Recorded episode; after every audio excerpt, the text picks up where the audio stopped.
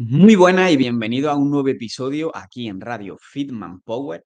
Hoy tengo que pedir disculpas por el audio del episodio, pero es que se trata de un directo de Instagram en el que me entrevista Juan Antonio Martín, pero considero que salió algo tan interesante que era necesario compartirlo aquí con todos vosotros, porque me hace preguntas sobre, de forma muy simplificada, cuáles son las claves en cuanto a la pérdida de peso. Vamos a ver un poco cómo hacer de forma correcta un déficit calórico que te funcione a largo plazo. Vamos a ver los principales errores de mentalidad que suelen hacer que se abandonen los procesos de pérdida de peso sin haber llegado al objetivo.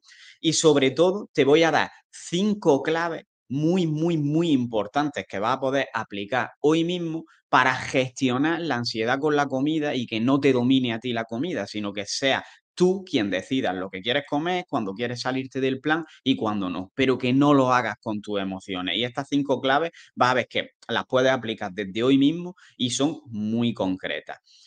Pero bueno, antes de empezar con el episodio de hoy, simplemente recordarte que si necesitas ayuda para perder peso y aprender a comer disfrutando, sin ansiedad y sin remordimientos por las veces contadas que te salgas de tu plan, por así decirlo, que no me gusta llamarlo así, en el programa Adelgaza sin ansiedad estamos ayudando a mujeres a perder peso con un acompañamiento súper cercano donde vamos a estar contigo día a día para ayudarte con todos los obstáculos que te encuentres. Así que si tú sientes que eres una mujer que necesita una ayuda cercana y un acompañamiento para perder peso y aprender a comer disfrutando y poder mantenerlo para siempre, debajo de este podcast, en la descripción, vas a tener es un enlace que te va a llevar directamente a hablar conmigo y con el equipo por WhatsApp. Y por ahí vamos a poder conocer tu caso y si vemos que tu caso encaja con el trabajo que hacemos, pues vas a poder acceder al programa. Y si no, no pasa nada. Por preguntar, no tienes nada que perder.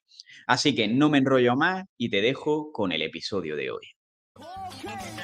Escucha cómo suena, voz imposible va a llegar ya, nadie me va a frenar, ahora soy yo el que se va a levantar yo, escucha cómo suena. ¿Quién es Carlos Daza y, a, quién, a qué se dedica y a, qué personas ayuda?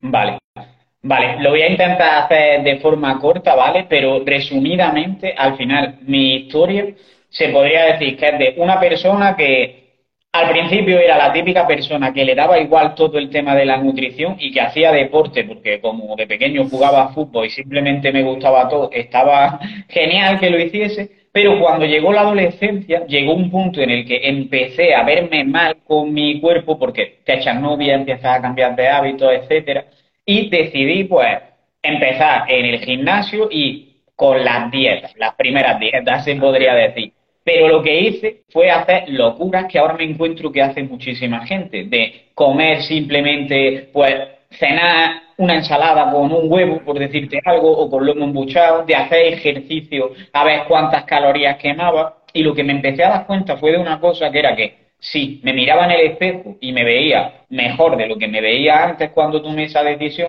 pero no era más feliz. Estaba constantemente culpándome por comer, me ponía de mal humor cuando mi familia comía algo diferente, cuando mis amigos me llamaban para salir, yo en vez de disfrutar con ellos estaba pensando, ya la voy a liar, ya me voy a saltar la dieta, hasta el punto de llegar a no salir a comer con ellos.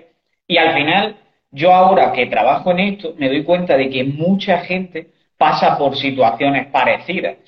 Y si esas situaciones, yo en mi caso concreto, eso me dio por empezar a formarme, empezar a estudiar y al final fui capaz de gestionarlo, pero yo veo que hay mucha gente que empieza su primera dieta con siete años porque su madre le empieza a decir de esto no puedes comer, de esto tampoco y de esto tampoco, y en lo que desemboca en que se pasan toda la vida a dieta perdiendo cada vez más confianza en sí mismas, perdiendo confianza porque hacen una dieta, pierden peso, no son capaces de mantenerlo porque están haciendo auténticas, auténticas locuras y al final acaban pensando que el problema es suyo y no se dan cuenta de que llevan toda la vida restringiéndose. Entonces, todo lo que yo intento hacer en redes sociales va orientado a que las personas no cometan este error, que se den cuenta de que puedes verte y sentirte bien por otro camino, que no es el de estar restringiéndote, el de dejar tu vida social de lado, etcétera, que lo puedes hacer de una forma que disfrutes.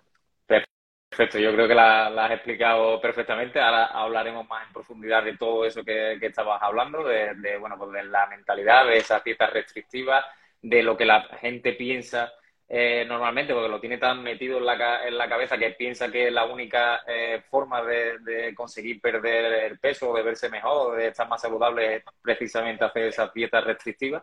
Y, al final es todo lo contrario, están eh, alejándose cada vez más de, su objetivo.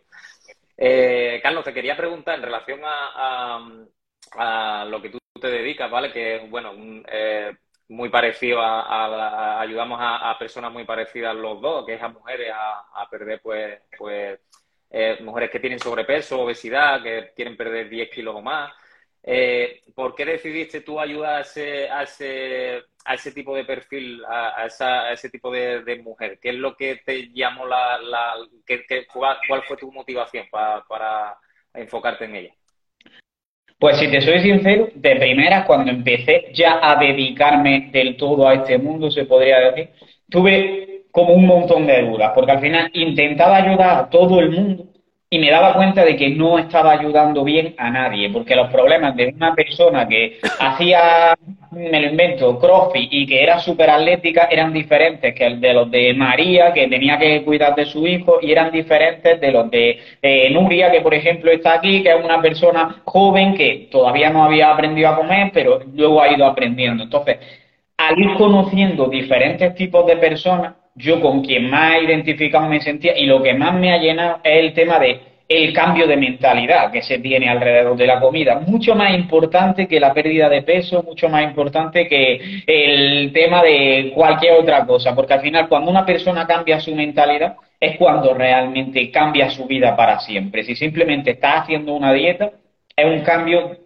a nivel físico, va a durar un tiempo, pero cuando cambia, dejas de ver la comida como un enemigo y empiezas a disfrutar de la comida y disfrutar del ejercicio mientras lo haces como algo saludable, al final se nota ese cambio. Entonces, realmente lo que me hizo enfocarme únicamente en ese tipo de personas, se podría decir, es que como al final es lo que más me gusta, es lo que más comunico, pues es el problema que mejor se soluciona. ¿Significa esto que no ayude a hombres? No, en el programa hay hombres también, pero solo hay hombres que tienen la misma problemática. El, problema de la relación con la comida, he hecho un montón de dietas, siempre he tenido ansiedad, y una vez pasan, llegan ahí, pues se dan cuenta de que lo de las mujeres era simplemente porque es más frecuente en mujeres al menos admitir este tipo de cosas, pero lo importante es como la psicología que hay detrás, se podría decir. Correcto. Eh, eh, yo quería, eh, porque en mi caso también es un poco parecido y, y, todo lo que tú hablas de la, de la, mentalidad está relacionado un poco con lo que yo voy a decir ahora también. y es que yo me encuentro con muchas mujeres que, con las que trabajo, con las que se interesan en entrar en el programa, que, que piensan que su caso ya es imposible y, está todo relacionado también con la mentalidad, porque piensan que, que, si la edad, que ya la edad que tienen, que ya no pueden conseguirlo, que si la menopausia, que, eh, y sobre todo muchas de ellas, eh, porque no se priorizan a, ellas mismas y ponen por delante todo lo demás, a, sus hijos, el trabajo y, demás. Entonces, es eh, una, una, cosa con la que me sentí yo muy identificado y decir, bueno, ¿por qué no puedo yo ayudar a esas mujeres a que entiendan, a que comprendan y, que, y hacerles cambiar ese chip eh, de, que realmente sí que pueden y que, y que es todo eh, eh, ese cambio de mentalidad del que, del que, tú, estabas, del que tú estabas hablando. Total. Entonces, entrando ya un poquito en, en los temas que, que, íbamos a tratar, ¿vale? tú ya has, hablado un poquito de, de, cuál es la, la, mayor clave para ti. Eh, ¿Cuáles son para ti los puntos más importantes, las claves más, importantes para que esa persona que nos esté escuchando hoy o que nos vea en diferido eh, consiga perder peso y lo más importante, que no vuelva a recuperarlo en, el tiempo? Vale, o sea, ya, ya te he adelantado una que para mí es la primera de todas, mucho más importante que las demás, que es la parte de mentalidad. Y con mentalidad te voy a decir como tres te decir cuatro puntos como que, o tres o cuatro, no sé los que me van a salir, pero que serían los más importantes, que es, o sea, primero, asumir la responsabilidad de tu cambio. Es decir, muchas veces hay personas que es como, es que mientras mi pareja no cambie esto, yo no puedo cambiar. O es que eh, como tengo que comprarle comida de este tipo a mi hijo, pues no puedo hacer nada. Y al final, lo que tú le compras a tu hijo o lo que tú te lleves tú a la boca, tienes que asumirlo como tu responsabilidad y ser disciplinado y constante con esto. El segundo punto sería que sea algo sostenible, es decir, de nada te sirve ser disciplinada si lo que haces es lo que hacía yo, dejar de comer, cenar únicamente ensalada y pasarlo mal. El tercer punto, sería ser flexible, porque si no es imposible que sea sostenible, es decir, hay que entender que si estás haciendo ciertas cosas, no lo vas a hacer perfecto. Va a haber un día que vas a tener una comunión y vas a comer totalmente diferente. Va a haber una semana en la que, por el motivo que sea, no vas a poder hacer los entrenamientos. Y si por cada una de esas situaciones te vienes abajo, vas a estar más tiempo dándole vuelta a por qué lo estás haciendo mal que a cualquier otra cosa. Y el punto cuatro tener paciencia. Mucha gente quiere perder el peso que ha ganado en 10 años en un mes.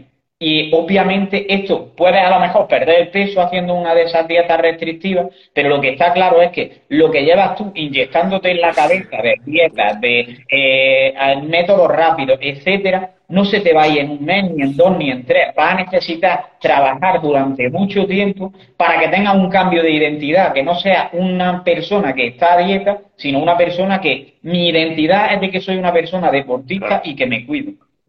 Y es que eso es muy, muy importante, eh, ese, eh, interiorizar ese, ese cambio que tú estás hablando, porque hasta que no se consigue eso, no, no podemos decir que una persona vaya a, tener éxito durante el tiempo. Puede pasar eso que tú estás comentando, pues eh, que tenga, que baje de peso en un cierto tiempo, pero hasta que tú no consigas tener ese ese cambio de chip que te eh, haga eh, mantenerlo para siempre como un estilo de vida, como algo que, no eh, suponga un castigo para ti, no, no se va a, considerar el proceso completado. ¿no? vale, también yo quería hacer hincapié en que yo te he preguntado por las claves que para perder peso. Eh, y no has comentado en ningún momento para, para eh, que la gente se dé cuenta eh, de que muchas veces los entrenadores, los nutricionistas, pues hablamos mucho de que si el déficit calórico, del que ahora también hablaremos que también es importante, que si comer suficiente proteína, que descansar, etcétera, etcétera. Y sin embargo, las claves que tú has comentado, ninguna tiene que ver con con eso. Y es que, eh, como tú bien has comentado, si la parte mental no funciona, todo lo demás no va a funcionar tampoco. Entonces me parece súper súper interesante. Aquí es importante entender que la mejor mentalidad del mundo no te va a servir de nada si no tienes el, un plan adecuado y el mejor plan del mundo, si no tienes la mentalidad adecuada, tampoco. Entonces, te he empezado a hablar de la mentalidad, pero luego si tuviera que decirte dos claves más, que supongo que ahora hablaremos un poco de ello, serían el déficit calórico, porque es imposible que pierdas peso si no estás en déficit calórico, y el entrenamiento de fuerza, porque realmente mucha gente la, no valora esto del entrenamiento de fuerza, pero puedes perder peso sin hacer entrenamiento de fuerza, pero por ejemplo el cambio de identidad del que hablábamos, es muy difícil si no haces ejercicio. Y es muy difícil también que lo que pierdas sea grasa. Vas a perder grasa, pero también vas a perder mucho más músculo y el cambio va a ser muy diferente. De, esa, de esas dos cosas vamos a, hablar ahora, tanto del déficit como del, del entrenamiento de fuerza y por qué eh, eh, esos dos puntos son tan bueno, son fundamentales para, para, perder no peso, sino perder grasa y, hacerlo pues, pues de, forma correcta. Eh, de hecho, la siguiente pregunta que tenía planteada para ti es sobre el déficit calórico y quería que a ver si es posible que lo expliques de la manera más sencilla posible para que todo el mundo que, que, nos esté viendo y que no sepa qué es el déficit calórico, pues en qué consiste y por qué es tan importante para, esa pérdida de peso. Vale. O sea, por ponerlo como con una metáfora que todo el mundo lo va a entender, tú al final tienes una reserva de grasa o de energía en tu cuerpo, ¿no? Y tú en lo que vas haciendo en tu día a día, en moverte, en respirar, en incluso estás durmiendo simplemente por mantenerte con vida, vas gastando de esas reservas de energía. Entonces, para verlo de otra forma, imagínate que esas reservas son el dinero que tú tienes en el banco. Pero tú cada mes estás ingresando pues cierta cantidad de dinero, que sería el equivalente a lo que tú comes cada día. Si tú en tu para vivir, para el alquiler, para pagar la luz, para eh, lo que te gastas en ocio en el día a día, estás gastando más de lo que estás recibiendo cada mes, ¿qué va a pasar? Que vas a tener que ir tirando de, esas, de esos depósitos que tienes en el banco y cada vez vas a tener un poco menos. Lo mismo que si gastas más calorías de las que estás comiendo, pues poco a poco vas a ir tirando de esas reservas de grasa, de esa energía que tú tienes en tu cuerpo y poco a poco vas a ir reduciendo también tu peso y tu cantidad de grasa porque estás utilizándolo para vivir en tu día a día. Ahora, esto se puede hacer de 1200 formas diferentes y por eso siempre te hablan de Venga, ahora quítate los hidratos de carbono. Ahora prohíbete todos los ultraprocesados. Ahora lo que tienes que hacer es matarte a hacer horas de cardio. Realmente lo que estamos haciendo con eso, pues cuando te dicen mátate a hacer horas de cardio, lo que estás haciendo es aumentar el gasto. Es decir, como si yo digo, para que me gaste el dinero que tengo en el banco, lo que voy a hacer es todos los días comprar un montón de cosas que no necesito. Acabaría gastándote el dinero, pero infeliz, ¿no? O si digo, voy a... Eh, las dietas restrictivas, por ejemplo, serían el equivalente a decir, mira, vamos a dejar de pagar todo lo que tienes y solo vamos a pagar el alquiler para que por lo menos tenga un techo. Y automáticamente, pues tú te quedarías sin luz, sin agua, te quedarías sin comida, lo estarías pasando súper mal. Lo podrías hacer durante un tiempo, te gastarías todo el dinero, que en este caso sería el objetivo, aunque, aunque suene como contraintuitivo, pero al final habría un momento en el que dirías, necesito todo esto. Pues algo parecido pasa. Entonces, lo que tenemos que hacer en realidad es conseguir ese déficit calórico, pero de una forma que sea sostenible en el tiempo. Porque si tú lo que haces es quitarte todos los hidratos de carbono o lo que haces es prohibirte un montón de alimentos, vas a mantenerlo durante un tiempo, pero luego vas a tener tanta ansiedad, vas a tener tanta hambre que tu cuerpo te va a pedir otra cosa totalmente diferente. No es que tú no tengas fuerza de voluntad, es que le estás dando tan poco a tu cuerpo que te pide mucho más. Entonces, tienes que estar en el límite en el que comas lo máximo que puedas comer, pero que al mismo tiempo sigas perdiendo peso, porque eso te va a permitir que llegues lo más lejos posible. No sé si me he explicado bien. Me ha, encantado el, símil que has hecho con el dinero, yo creo que la gente lo va, lo va a entender perfectamente. Eh, y, bueno, a mí me gustaría hacer hincapié en, eso, en, cuando eh, la persona entiende que es el déficit calórico y que es importante, que es fundamental para que pierda peso, la mayoría de, personas, no sé por qué, eh, tira por el camino de comer menos o, directamente dejar de comer por, por esto, por las dietas restrictivas, por los batidos, por eh, las pastillas, llámalo, llámalo X. Y, es mucho más interesante eh, coger por el otro camino, ¿no? que es el de la actividad física, el de moverte más, el de el entrenamiento de fuerza que hemos comentado antes, para así aumentar ese gasto calórico y que eh, ya no solo por, por, conseguir esa pérdida de peso, sino que si lo piensas, si tú aumentas tu gasto calórico a través de la actividad física, de, tu movimiento, de tu actividad diaria, eso te va a permitir comer más.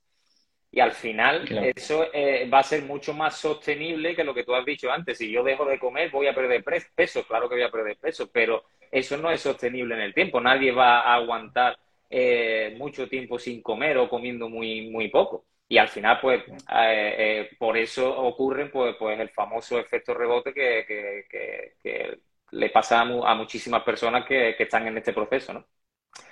Claro. Eh, y ahí hay un punto que, es importante de lo que de lo que acabas de mencionar y que creo que de ahí viene todo el problema y es que la gente habla como de lo hago no lo hago o blanco o negro y por ejemplo hago ejercicio y cuido la alimentación o como bien, que normalmente ese como bien lo están interpretando como me estoy quitando los hidratos o estoy comiendo verdura y pollo y muchas veces veo gente como que está súper frustrada porque eh, lo que está haciendo es el comer bien, pero luego pierden el control, porque se quitan los hidratos, pero luego se comen una galleta, no lo controlan, lo que sea. Y claro, es porque están en realidad comiendo bien, pero comiendo muy poco sin darse cuenta. Sería el equivalente con el ejemplo que he puesto antes a que yo digo, pues eh, como quiero ahorrar, lo que voy a hacer es mm, no comprar coche. O sea, y, la opción opuesta a comprarte un coche es, a no comprarte el coche es comprarte un Ferrari. Ferrari. Tú en realidad puedes tener un coche que sea un SEA Ibiza, que te cueste 300 euros al mes y no 3.000 euros al mes como te cueste el Ferrari. Pues con la comida pasa igual. Mucha gente ve el plato, piensa, estoy comiendo mucho, pero es que no es lo mismo comer mucho de lechuga, pollo, eh, un poquito de queso rallado por encima para darle un buen sabor y unos garbanzos, por decirte algo, a comer mucho de pan, eh, una hamburguesa que sea grasienta y después comerte un postre. Va a ser totalmente diferente. Entonces, la misma cantidad de comida, en un caso es el derroche de un Ferrari y en otro caso es algo más económico como un Sea Ibiza, que igualmente te va a llevar a los sitios y te va a llenar. Totalmente, totalmente. Y, a raíz de, todo esto es donde viene uno de, los otros temas que vamos a tocar, que es la ansiedad por la, por la comida. Eh, antes de, tocar eh, ese tema, eh, enlazándolo con la, con la pregunta anterior y hablando un poco de, los mitos que, habíamos dicho también, ¿qué le dirías a una persona que piensa que lo mejor lo más efectivo, porque ahí yo me encuentro a diario, me imagino que, tú mucho más que yo, eh, que piensan que la única manera, en, hablando de, actividad física, de lograr ese objetivo que quieren es hacer eh, horas interminables de cardio eh, y matarse a sudar en, una cinta, en una elíptica o, o donde sea. Vale. Primer punto, lo que le diría, porque al final todo esto tiene que llegar a la conclusión cada persona. De hecho, no está mal que hagas, que hagas cardio. Si tú lo disfrutas y está bien, mi padre es ciclista, hace horas y horas de cardio y él lo disfruta, no es nada que esté mal. Pero lo primero que haría es, si lo estás haciendo con el objetivo de perder grasa, primero aproximarse al ejercicio de otra forma. ¿Por qué? Porque mucha gente me dice, Carlos, no me gusta el ejercicio, Carlos, para mí es imposible porque no lo disfruto, precisamente porque lo están haciendo como una forma de castigarse, de ayer me comí una pizza, pues hoy tengo que hacer más ejercicio. Y así es imposible disfrutarlo. Tienes que disfrutarlo como una forma de ser capaz de hacer cosas nuevas con tu cuerpo. Y probablemente no te motive tanto el hecho de aguantar 10 minutos más corriendo en una cinta como el hecho de no poder hacerte ni una flexión y a los tres meses poder hacerte 10. Eso te va a empoderar a ti mucho muchas veces. Entonces, ¿Qué beneficios tiene el ejercicio de fuerza con respecto al cardio a la hora de perder peso?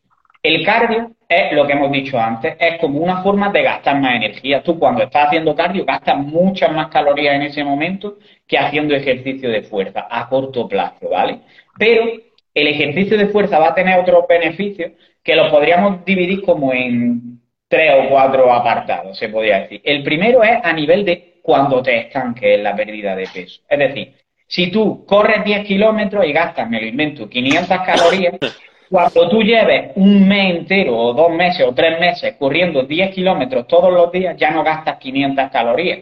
Te has adaptado a ello, encima pesas menos y te cuesta menos energía hacer eso y a lo mejor ya gastas 300. Entonces tendrías que correr, pues, 15 kilómetros Y cada vez vas a tener que dedicar más tiempo. Te vas a estancar antes o después. Sin embargo, con el ejercicio de fuerza, lo que estamos haciendo es que tú puedas hacer esos 10 kilómetros, entre comillas, más rápido. Es decir, imagínate que, que tú, para hacer esos 10 kilómetros, tienes una locomotora, la locomotora es tu fuerza. Entonces, si tienes dos locomotoras, vas a gastar el doble de energía para lo mismo. Esto estoy simplificándolo mucho. Pero básicamente, cuando tú tengas más masa muscular, lo que estás haciendo es acostumbrar a tu cuerpo a utilizar más energía. Y eso va a hacer que en el día a día, sin darte cuenta, te mueves más, porque, por ejemplo, no es lo mismo que tú Vamos a imaginar que te sobran 50 kilos y te dan ganas de hacer pipí por la noche. No es lo mismo que no tengas fuerza para mover esos 50 kilos a que sí la tengas. Te vas a levantar y eso son pequeños detalles que acumulándose en el día van a generar mucho más gasto energético. Eso va a hacer que te estanques mucho más difícil en el peso. El segundo punto es un punto de salud, que al final el ejercicio de fuerza te va a ayudar con la osteoporosis, que la gente que me dice, estoy en premenopausia, estoy en menopausia, no hay nada mejor para ti que el ejercicio de fuerza, porque todas las adaptaciones y los cambios que se van a producir en la menopausia se hacen un poco más pequeños con el ejercicio de fuerza. O también por el simple hecho de que tú dentro de, cuando tengas 70 años, si tú estás acostumbrado a hacer sentadillas con 50 kilos, me lo estoy inventando, no te, a lo mejor ya no te lo haces con 50 kilos, con 70 años, pero vas a poder sentarte y levantarte de una silla tú sola. Y eso es clave, porque todos queremos ser autónomos durante toda la vida. Y el tercer punto, a nivel estético ya, es que mucha gente quiere tener un cuerpo como tonificado, se podría decir, que básicamente es un cuerpo que tú, pues, hunda el dedo en el culo y, no se hunda, que se quede como en la superficie. Imagínate un cojín, que podría ser una bola de grasa, se podría decir. Si tú simplemente haces cardio, lo que estás haciendo es quitarle la esponja que tiene el cojín, le estás quitando la grasa. Pero si ese cojín además lo llenas de piedra, va a convertirse en un cojín duro que de verdad es tonificado y no se hunde. Y eso es lo que le va a dar forma a una mujer, a un hombre, y eso es lo que va a marcar la clave. Si simplemente pierdes grasa, te va a quedar como delgada, chupada, y no va a ser lo mismo que si haces ejercicio de fuerza durante el proceso. El cambio físico va a ser totalmente diferente. De hecho, eso, eso que tú estás comentando, esto último que tú estás comentando, es, lo que hacemos es una recomposición corporal, ¿no? Eh, eh, estamos perdiendo grasa por una parte y, ganando o manteniendo la, masa muscular por otra. Y eso es lo que va a hacer precisamente que, pues, que te sientas más tonificada, que tu figura esté más estilizada, que te quede mejor la ropa, etcétera. Eh, hay una cosa que yo quería comentar en relación a esto y es que eh, yo me encuentro muchas veces con, eh, con clientas, o bueno, en algunas ocasiones tampoco pasa siempre, que a la hora de, perder esa grasa no se refleja realmente en la báscula o no se refleja, mejor dicho, todo lo rápido que, esa persona que, querría. Y es que muchas veces esa báscula eh, pues está marcando un número realmente que no, que no marca ese progreso real que tú estás obteniendo, porque eh, cuando tú no has entrenado fuerza en la vida y tienes muy poca masa muscular, a poco que, entrenes esa fuerza, eh, pues vas a conseguir ese, ese doble efecto, ¿no? Esa, esa masa muscular vas a, pues por lo menos a mantenerla y si no también a, aumentarla y a la vez vas a ir bajando de grasa. Entonces, el músculo también pesa y esa, ese, esa pérdida de peso no se va a ver reflejada, pero lo que realmente estamos buscando es lo que hemos dicho antes, que es la pérdida de grasa. Entonces es mucho mejor eh, perder grasa y que no el número de la báscula no se vea modificado a todo lo contrario, a que eh, hayamos bajado 5 kilos, pero estés más flácida, eh, la piel más colgante, etcétera, etcétera. Total. Eh, vale, Carlos, vamos a meternos con dietas restrictivas un poquito más en, profundidad. También, eh, bueno, eh, por desgracia hay mucha gente que piensa que es lo único también que puede hacer para, para perder ese peso, es haciendo pues, pues eso, una dieta restrictiva, llámela, llámala con el nombre que, que quieras. Yo hace poco le hice una entrevista a, un compañero nuestro también, a David Gracia, que conoces perfectamente, y, él decía que, bueno, que, la gente eh, muchas veces comentaba que había probado ya de todo. Y, él comentaba una cosa que, se me quedó marcada y es que realmente no, no has probado de todo, has probado lo mismo toda la vida, pero con distinto nombre.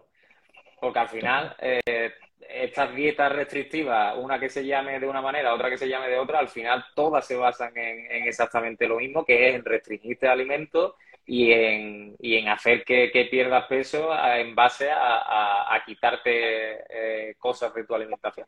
Entonces, ¿qué piensas, qué le dirías a, una persona que, que, está en este punto ahora mismo? Es que a mí normalmente, o sea, no es como que tenga que darle yo la información a la gente, sino que al final la solución es que tú misma te des cuenta del problema que estás teniendo. Es decir, casi siempre cuando alguien habla conmigo me dice, Carlos, yo es que me ha pasado que he hecho 200.000 dietas y siempre me ha pasado que luego he recuperado el peso o que me ha dado un montón de ansiedad y, al final le digo, ¿y tú qué crees que ha sido el problema? ¿Ha sido por las dietas que has hecho o ha sido por, por ti que a lo mejor no te has comprometido o algo? Y casi siempre en realidad me dicen, pues creo que es culpa mía porque no, no me estoy comprometiendo lo suficiente. Y le digo, eh, o sea, yo le digo, si yo ahora te dijese que lo que tú tienes que hacer para perder peso es aguantarte las ganas de hacer pipí. ¿Tú crees que serías capaz de aguantarlo o después de toda la vida intentando eso, acabarías pensando que es que tú no vales para eso? Y me dice, hombre, es que sé que no podría aguantarme las ganas de hacer pipí porque es algo que mi cuerpo necesita hacerlo, que cuando pase un día ya es que no voy a poder soportarlo. Y digo, ¿y por qué no piensas que pasar hambre es exactamente lo mismo? Es decir, al final, eh, la gente que cree que puede estar pasando hambre, pero si tu cuerpo necesita comida, tú vas a tener que dársela. Entonces, plantéate, llevas toda la vida intentando hacer lo mismo, dos cosas. O prohibirte un montón de alimentos y sentirte mal cuando comes esos alimentos y sales a comer fuera, o comer muy poco, quedarte con hambre, que has llegado a pensar hasta que eso tiene que ser lo normal y que es culpa tuya que no eres capaz. ¿Qué pasaría si tú de aquí a tres, cuatro, cinco meses te demuestras a ti mismo que estás perdiendo peso, pero que el fin de semana pues sales un día a comer con tu familia y no pasa absolutamente nada porque luego sigues en el plan. Que estás comiendo alimentos que muchas veces te has prohibido, como queso, como arroz, como pan, pero lo estás haciendo en las proporciones que tú necesitas, que estás disfrutando de la comida. ¿De verdad crees que no recuperarías la confianza en ti misma y, perderías peso? Tienes dos opciones al final. O seguir haciendo lo mismo que has hecho durante toda la vida, que sí, a corto plazo te ha hecho perder peso, o probar hacer alguna cosa diferente, darle el tiempo suficiente y ver lo que pasa. Está claro que si decides seguir igual, vas a seguir igual. ¿Qué es lo que vas a hacer? Claro, el, problema muchas veces eh, en, ese cambio de mentalidad que, decíamos antes es que la gente piensa que sí le ha dado resultados esa, esa dieta, porque como a corto plazo, como tú dices, obtienen eh, algún resultado, después siempre eh, eh, se hacen culpables ellos mismos y, realmente no se dan cuenta y no, no ven que, que, lo que no funciona realmente es esa dieta que, que, han hecho. entonces, me parece muy, muy interesante lo que, lo que acabas de decir.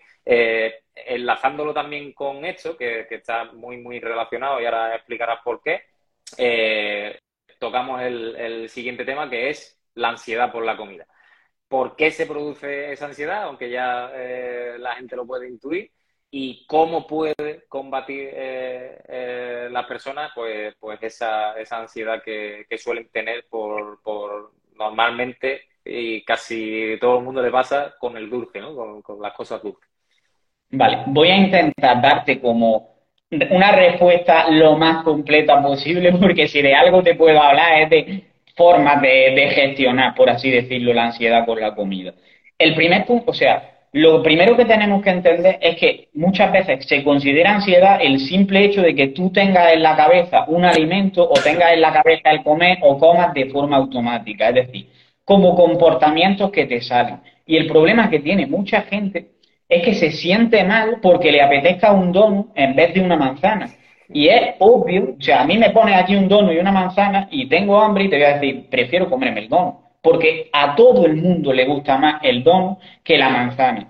Pero vamos a poder hacer ciertas cosas, o sea, la, la clave no es luchar contra que deje de apetecerte el dono, pero sí que vas a poder hacer ciertas cosas que hagan que te acuerdes menos de ese donut o que la intensidad con la que te apetece ese donut sea menor y entonces va más fácil que aunque en, tu cabeza estés pensando me apetece el donut, no sea algo descontrolado y que acabes comiéndote el donut sin control, sino que digas, oye, pues hoy una manzana y mañana que voy a salir con mi amigo y vamos a ir a una tienda específica de donut, porque yo lo decido, me voy a comer un donut y que no te domine la ansiedad. Entonces, punto número uno, ese. No se trata de que dejes de sentir ganas de comer esos alimentos. A todos nos gusta porque es un placer comer ese tipo de alimentos. Ahora, ¿qué tipo de señales son las que nos aparecen para que tú te acuerdes de esos alimentos? Yo esto siempre cuento una anécdota, que es que yo hace un, par de meses, en realidad ya, estaba un día en casa de mi hermana y yo no tenía ni hambre, ni nada parecido. Pero me, me acuerdo que me dijo, oye, Carlos, tenemos, no me acuerdo el alimento exactamente que me dijo, algún chocolate o algo así que a mí me gusta mucho. Y yo ni siquiera tenía hambre, ni se me había pasado por la cabeza nada, y fue como, no me lo quería comer, porque en ese momento no era como, pero En cuanto me dijo eso, yo ya estaba hablando con ella y en mi cabeza el rum rum constante de decir, oh, que está ahí, que está ahí el chocolate, que puedo comer en cualquier momento. Y eso es un poco la ansiedad. Si te fijas bien, vino por una señal, que en este caso era que mi hermana me dijo que ese alimento estaba ahí. Pero normalmente estas señales vienen o de dentro tuya o de fuera. Entonces, señales de fuera realmente es tu entorno. Hay cosas que tú no vas a poder controlar, como que vayas a casa de tu hermana y te lo diga, pero sí que puedes controlar que si tú, tu casa la tienes llena de donos, pues lo más probable es que vayas a tener que estar constantemente decidiendo entre eh, la manzana y el donut. Va a ser muy probable que elijas muchas más veces el donut y que sientas que tienes esa ansiedad. Cuando dejes de tenerlo... Como si tu hermana te dijera todo el día, eh, eh, está ahí el chocolate, está ahí el chocolate, está ahí el chocolate, si lo tienes en casa. Claro, entonces una solución muy clara es el hecho de no tenerlo tan a mano, que eso puede ser directamente, yo lo que recomiendo es no comprar ese tipo de alimentos, y luego hay dos cosas que me dice mucha gente que es o la pareja o los hijos en este sentido.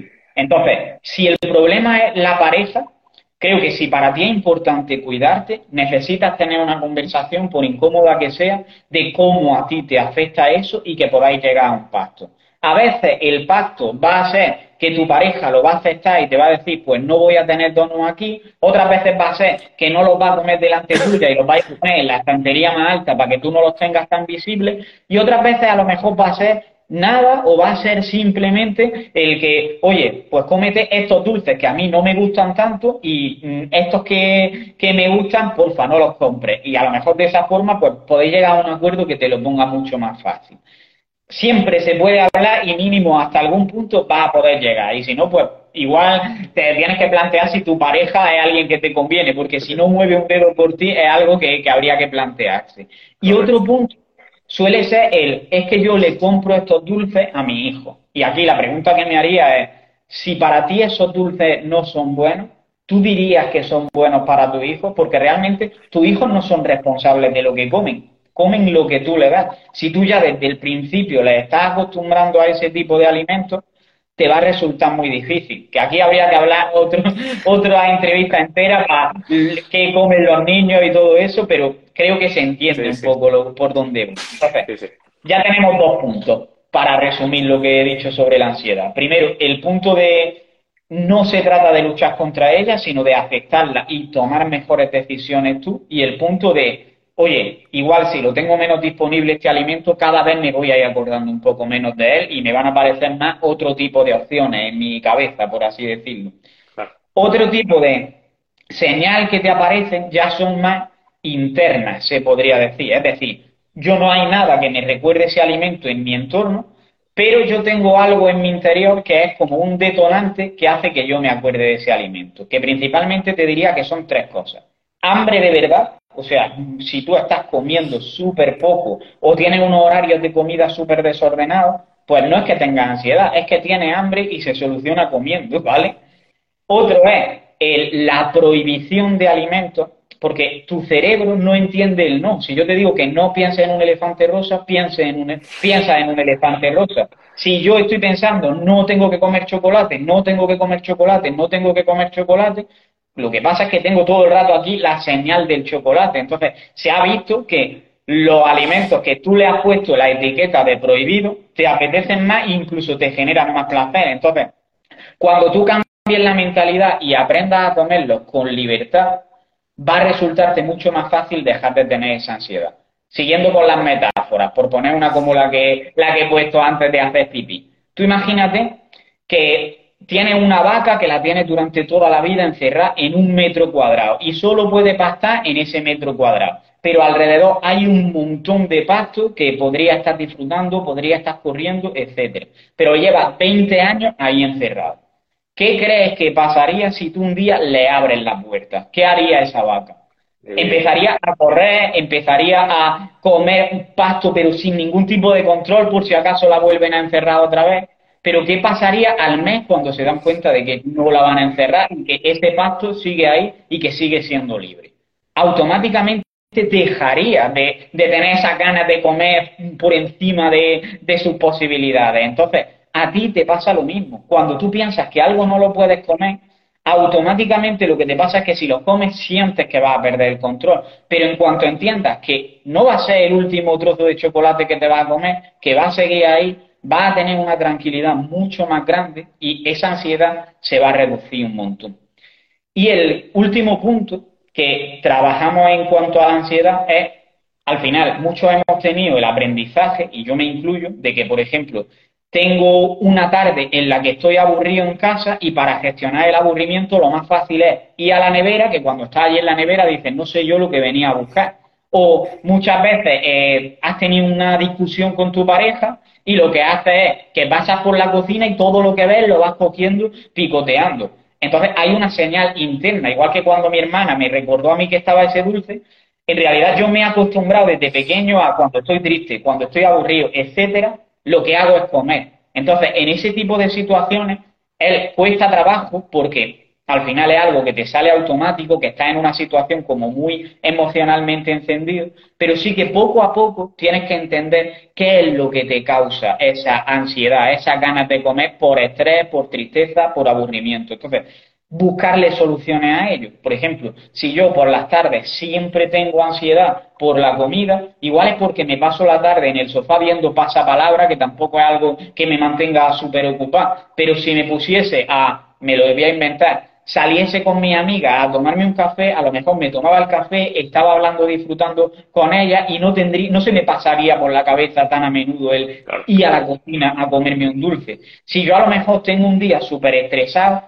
ahora mismo tengo el hábito de comer, pero yo podría a lo mejor decir, cuando esté estresado me voy a ir a la calle a despejarme, voy a dar un paseo y luego vuelvo. Y a lo mejor cuando vuelves estás más tranquilo y ya no necesitas comer y tienes otra alternativa. ¿Significa esto que nunca vaya a recurrir a la comida?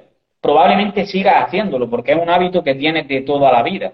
Pero eh, no te vas a sentir culpable por ello. Y si tienes 20 herramientas, pues de cada 20 veces a lo mejor una comes, pero las demás estás haciendo algo que es mucho más útil para ti y que te va a hacer sentir mucho mejor. Creo que ya he resumido un poco varios puntos de la ansiedad. Y te podría llevar hablando una hora más si, si, fuera el caso, porque la verdad que es que es un tema tan amplio y tan, tan particular también, ¿no? Eh, pero a mí me, gusta mucho ese tema de la culpabilidad. Yo creo que, es muy importante el, no sentirse culpable y el aceptar y el decidir cuando eh, quieres comer algo precisamente por todo lo que has comentado, porque al final esto se convierte en, un círculo vicioso en el que eh, me estoy restringiendo alimentos, no puedo comer ese chocolate, al final eso me genera esa ansiedad y al final un día, por el motivo que sea, por todo lo que tú has comentado, cojo ese chocolate, me lo como y al final no me como una onza de chocolate, sino me como la tableta entera porque ya pues lo típico de, perdido a río, ya lo he hecho mal, ya lo he echado todo por la lo he tirado todo por la borda y ya que lo hago mal, pues lo hago mal del todo. Y eso pues te genera esa culpabilidad eh, cuando ya vuelves eh, a, ti mismo otra vez, te genera esa culpabilidad que vuelve a provocarte otra vez ponerte a otra vez a una dieta restrictiva y si es más restrictiva que la anterior, mejor todavía, porque así piensas tú que, que, vas a, hacerlo mejor. Total. Eh, Carlos, pues vamos terminando, ¿vale? No sé si creo que hemos tocado eh, un poquito todo lo que, lo que de lo que queríamos hablar. ¿Te gustaría comentar alguna cosita más que, que tú creas que es importante en, en este proceso, aunque ya sé que, hay mucha, muchos factores y muchas cosas que son muy importantes, pero algo que tú consideres que, no se puede quedar en el tintero.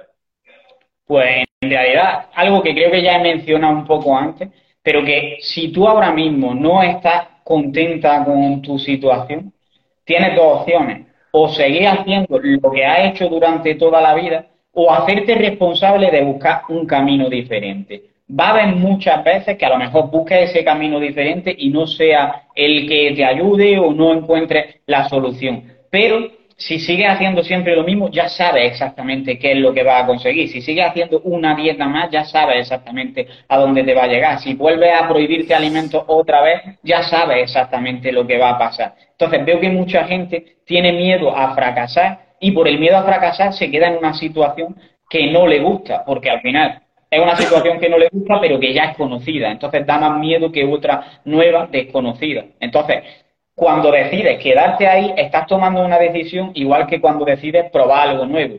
Puede que lo nuevo que pruebes te lleve a un sitio mejor o te lleve a uno peor, pero está claro que probando cosas nuevas es más probable que antes o después encuentres el sitio al que quieres llegar, se podría decir.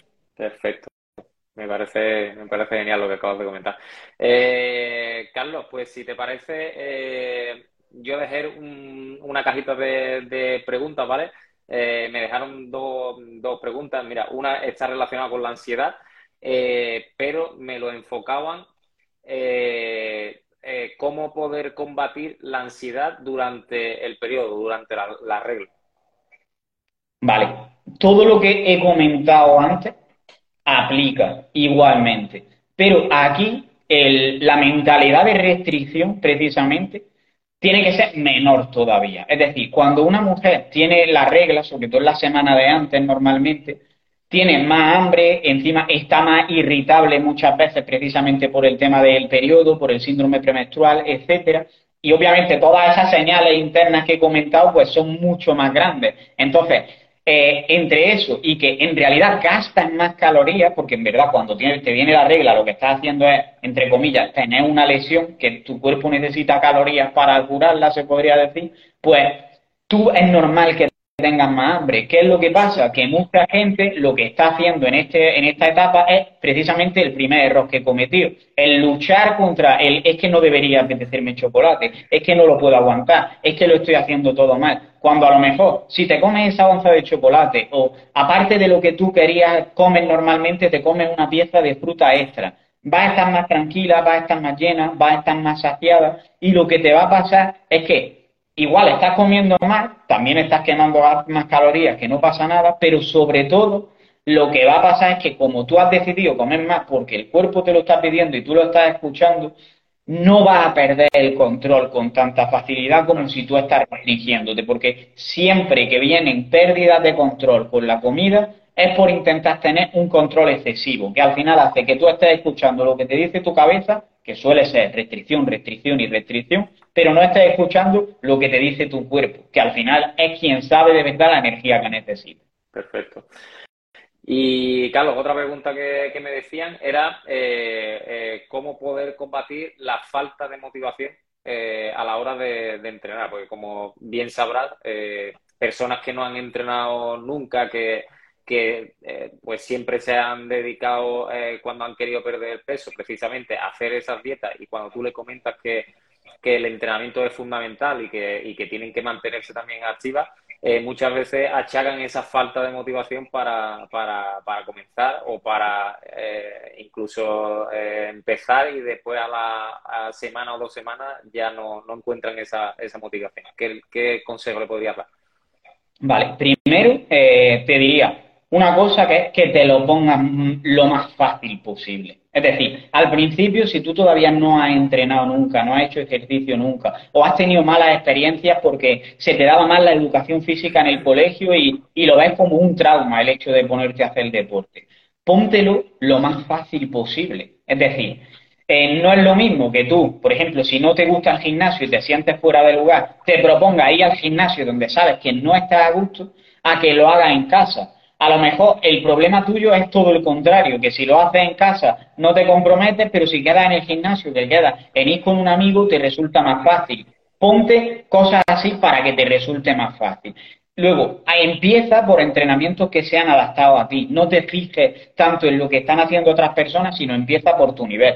En mi programa hay gente que empieza haciendo flexiones en una pared y cuando pasan tres meses están haciendo flexiones en el suelo eh, normales, como las que puedo hacer yo, sin rodillas ni nada. Eso eh, no pasa de un día para otro, pero eh, tienes que empezar en tu nivel y a partir de ahí mejorando. Y luego, también es bueno que esto es ya un punto a nivel psicológico, pero normalmente lo que más recordamos de cualquier entrenamiento, de cualquier experiencia en la vida, es el principio y el final. Entonces, hace un calent si para ti es un trauma el hecho de sudar, el hecho de el entrenamiento como que sea muy intenso, etcétera, que el principio y el final pues sea un calentamiento suave, por ejemplo, o un juego al principio que, te motive, te dé ganas de hacerlo y al final pues que sea una vuelta a la calma que te ayude a relajarte, porque así tu percepción después cuando recuerdes el entrenamiento no va a ser como que ha sido un sufrimiento.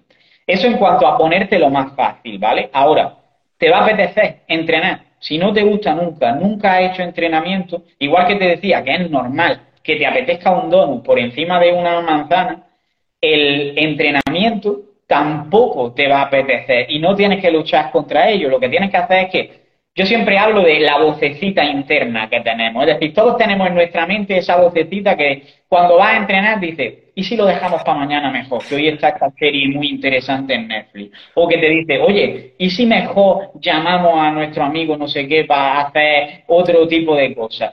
Y muchas veces le compramos ese discurso, pero si tú te has comprometido con que vas a entrenar, sabes que realmente es lo que tienes que hacer y no te apetece, esa vocecita va a estar ahí, etcétera, pero tú sabes lo que tienes que hacer y dices, lo voy a hacerlo y después ya te hago caso, mente, porque si no, eh, voy a estar siempre haciendo lo que tú quieres y nunca lo que yo quiero. Entonces, muchas veces vas a tener que entrenar o que hacer ejercicio o que ponerte un plato de comida aunque no te esté apeteciendo eso exactamente.